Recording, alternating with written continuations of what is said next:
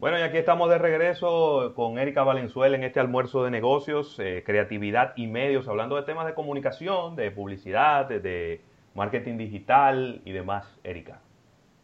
Así es, y bueno, como dijimos antes de ir al break, íbamos a hablar un poco de cuánto ha afectado ya en la industria publicitaria en específico lo que es la producción de comerciales para la temporada de otoño. Ya dijimos que se estaba afectando la temporada de otoño para las producciones de televisión en los Estados Unidos que se realizaban las filmaciones en marzo y las pruebas en abril.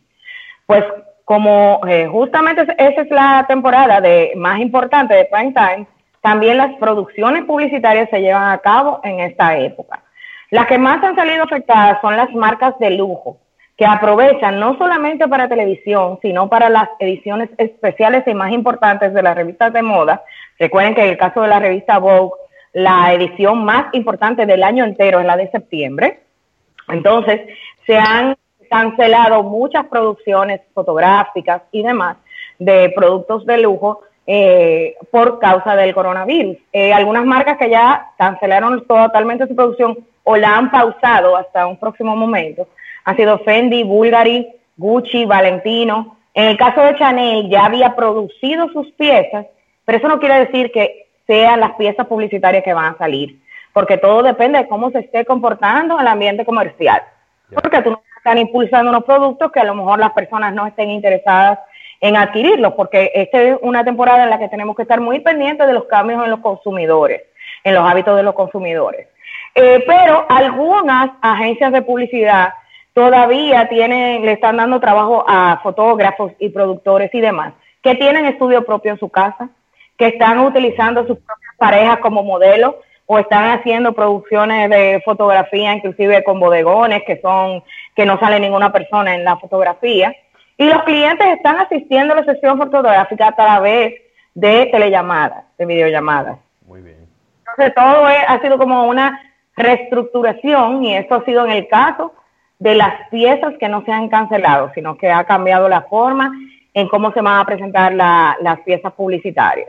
Así que seguimos sobre la marcha, primero porque hay algunas marcas que han dicho, yo no puedo cancelar piezas porque yo no sé si todo se va a reactivar en X tiempo. Entonces no puedo estar rezagado y no tener con qué voy a salir hacia el mercado. como sea, siguen produciendo piezas porque tiene que llegar ese momento de reactivación. Y a lo mejor la, pieza que están produciendo es para utilizarla hoy, para utilizarla mañana. Eh, Exacto. ¿Qué usted se cree? Que las empresas que, le, que están diciendo, eh, los supermercados, las farmacias que están abiertas, los hospitales, todas las instituciones eh, no gubernamentales o organizaciones sin fines de lucro que están asistiendo en todo este proceso, tienen que tener su estrategia de comunicación. Así es. Y bueno, esto también ha llevado algunos cambios en plataformas digitales donde se, eh, donde los anunciantes colocan publicidad. Eh, hemos hablado hace, eh, desde hace uno o dos años de cómo han tenido mucho cuidado con la privacidad de las personas para presentarle publicidad. Sin embargo, las plataformas digitales son las que han sido más beneficiadas de la colocación. Y esto ha hecho que empresas como Twitter, que acá, que notificó hace pocos días, de que le quitó la opción a sus usuarios de que eviten que se comparte información sobre ellos hacia los anunciantes. Ahora ya tú no puedes prender esa opción. Eso no quiere decir que le van a decir tu nombre, ni tu teléfono, ni nada por el estilo. Pero tú lo tenías encendido y ya tú no podías evitar ser blanco de anunciantes, ya no.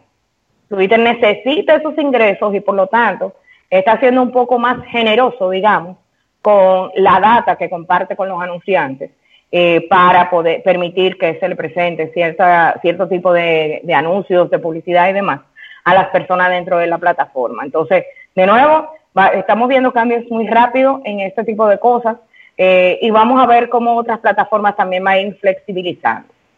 Algunas marcas que ya habían sido afectadas antes del coronavirus, han hecho algunos cambios en, en, la comunicación. Ya la semana pasada estuvimos hablando de algunos ejemplos y ahora vamos a hablar de otros, unos cuantos. Uno de esos fue la revista Playboy, que supimos eh, hace unos meses que había eh, lamentablemente retirado la impresión eh, de la revista física, porque eh, ya estaban en problemas económicos antes de, este, de esta crisis y ahora con esto mucho más Sin embargo, lo que ha hecho es que cambie la manera en que comunican. Han habilitado una serie de lives que se viven eh, comunicando a través de su plataforma de Instagram con diferentes tipos de contenido. Esto le he llamado Playboy Live. Y para que ustedes tengan una idea, son eh, eh, historias, inclusive hasta con preparación de recetas por parte de algunas Playmates, eh, de algunas recomendaciones eh, de cuáles eran sus revistas favoritas, las ediciones favoritas de Playboy y demás. Y cada uno de estos mini programas, vamos a llamarlos, que están dentro de Playboy Live, eh, tienen diferentes tipos de contenido. Entonces hay entretenimiento durante toda la semana en esta plataforma y la verdad que ellos han logrado con eso eh, capturar un poco o, o recuperar un poco de la audiencia que habían perdido eh, por la revista. Y además, Erika, eh, insertarse en la conversación porque le habían dejado toda la cancha a Pornhub, eh, que era quien tenía el foco de todas las noticias de, del mundo del hardcore. Sí, no, la verdad es que ellos eh, saben que no pueden ser competencia de Pornhub, es otra cosa, pero sin embargo sigue siendo una marca de nostalgia, eh, y además es algo como más enfocado en el mundo de la erótica. Entonces, ese tipo de contenido sí le están sacando provecho a través de la plataforma de Instagram, que ustedes saben que tiene también sus restricciones eh, para tipo, algunos tipos de contenido que salgan ahí. Lo sabemos inclusive por el live de Don Miguelo. Entonces, eh, que no puede ser como muy extremo el asunto, tiene que ser orden organizado. Entonces, en este caso, Playboy, llevándose de las restricciones que tiene la plataforma, está generando el contenido que le permita, eh, teniendo siempre ese territorio y esa comunidad atrapado eh, como lo ha tenido hasta, hasta la fecha de hoy. Otros cambios en la publicidad eh, también, y que bueno, mira, aquí veo que preguntan sobre la publicidad del béisbol invernal. Para que ustedes sepan, aquí no, pero en Taiwán se va a empezar a jugar béisbol otra vez. Ya comenzaron ayer ya comenzaron. Entonces, todo eh, lo que hizo la temporada fue que se retrasó. Pero aquí no podemos hablar de publicidad en béisbol invernal todavía hasta que no, se vaya definiendo lo que vaya a ocurrir. Yo creo que estamos en, en un, estamos muy, muy retrasados. Si, tú Me, si tú me pides a mí mi predicción nostradámica, agarro mi bola de cristal aquí y te diría que en la temporada 2020-2021 pudiera ser una de las mejores temporadas comercialmente hablando en el béisbol universal de la República Dominicana, porque venimos, vamos a venir en un año donde va a haber mucho deseo de comunicar cosas, donde todas las iniciativas se van a retrasar y quizá en ese momento de octubre vamos a, a empezar a ver ese crecimiento de nuevo de los lanzamientos de productos, de la comunicación publicitaria, las campañas, vamos a empezar a vivir una y de nuevo, eh, eh, yo estoy basándome en lo que estoy viendo hoy, ¿no? Y en mis deseos. Eh, vamos a empezar a vivir una casi normalidad ya en octubre. Entonces eso pudiera beneficiar mucho a la campaña de béisbol invernal. Claro, no puedo dejar de, vista que la, la, publicidad de octubre se vende, se vende dos meses antes. Claro. Entonces, eso se, se, tiene que empezar a vender en agosto. Si en agosto todavía estamos con esta situación como estamos al día de hoy, pues entonces ahí la realidad va a ser otra completamente diferente. Y, es sobre eso que se va a ir accionando. Mire, señores, y es bueno que veamos, ahora que mencionan lo del béisbol invernal, sé que nos queda poco tiempo, pero para siempre estamos tratando de buscarle salidas que están dando las marcas al momento de crisis. El, el sector turismo ha sido muy afectado y por ende Airbnb como marca ha estado muy afectada. Pero Airbnb se ha replanteado muchas cosas y en el día de hoy está haciendo un impulso a través de marketing directo para una nueva división, vamos a llamarle, que se llama Online Experience, experiencias online. Entonces, ¿qué te están vendiendo ellos? Ellos te están eh, vendiendo una visita a los perros de Chernobyl, donde una persona te lleva eh, virtualmente a ver que eh, esa, esa región se está recuperando Tú pagas 35 dólares por una hora para que te lleve esa persona a pasear por Chernobyl y, ver a los perros de, Chernobyl. También eh, una clase con un experto en vinos, en un viñedo. Él está haciendo distancia social desde su viñedo, pero puede compartir su información y hacer de recoger, recorrer el viñedo.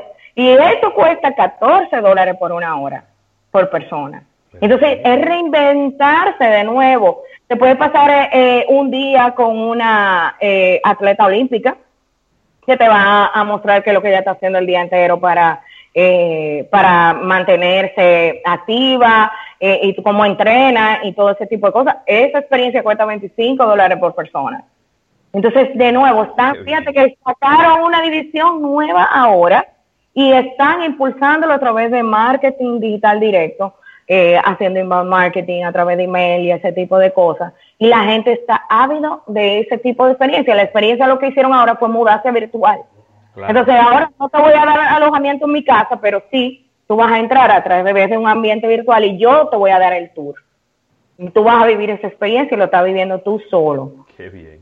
Entonces, de nuevo, fíjense cómo se reinventa. Otra también empresa que, que se vio con muchos problemas fue Paris City que es esta marca en los Estados Unidos que de, una empresa que se encarga de, de venderte artículos para montar fiestas.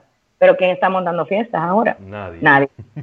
Pues ellos también sacaron una división ahora de letreros para agradecer a, los, a, las enfermeras, a los doctores y demás, para que tú o lo pongas tipo banner en tu casa o lo pongas en tu patio una serie de cosas que están a la venta también porque los cumpleaños no han parado, se preparan eh, buquets de, globos y demás y se lo llevan a la persona que está con distancia social en su casa, reinventarse de nuevo. Y esta iniciativa también están utilizando marketing digital directo a su base de datos, que ya saben que son clientes que tienen registrados ahí y entonces los, eh, le, eh, le están presentando esta nueva iniciativa o estas divisiones dentro de la empresa que no habían considerado antes y entonces están haciendo un impulso en industrias que han sido muy afectadas hasta ahora. entonces creo que ejemplos tenemos mucho.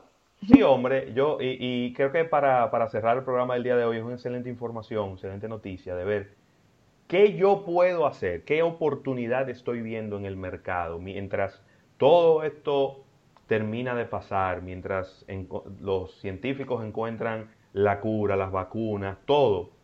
¿Qué puedo yo hacer para seguir haciendo negocio y para reactivar parte de mi, de mi plataforma? Porque la verdad es que sentarnos en una esquina a preocuparnos y a llorar no nos va a traer dinero a la cuenta de banco, ¿no?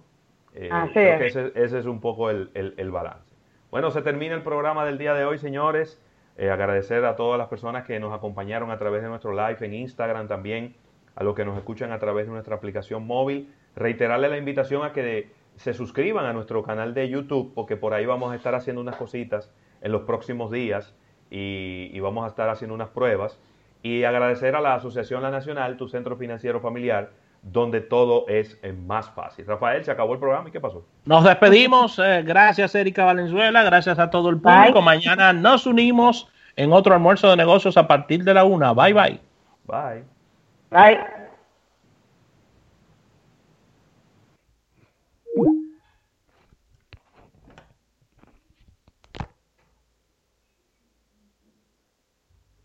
Bye. Gracias a todos los que estuvieron acompañándonos en el live.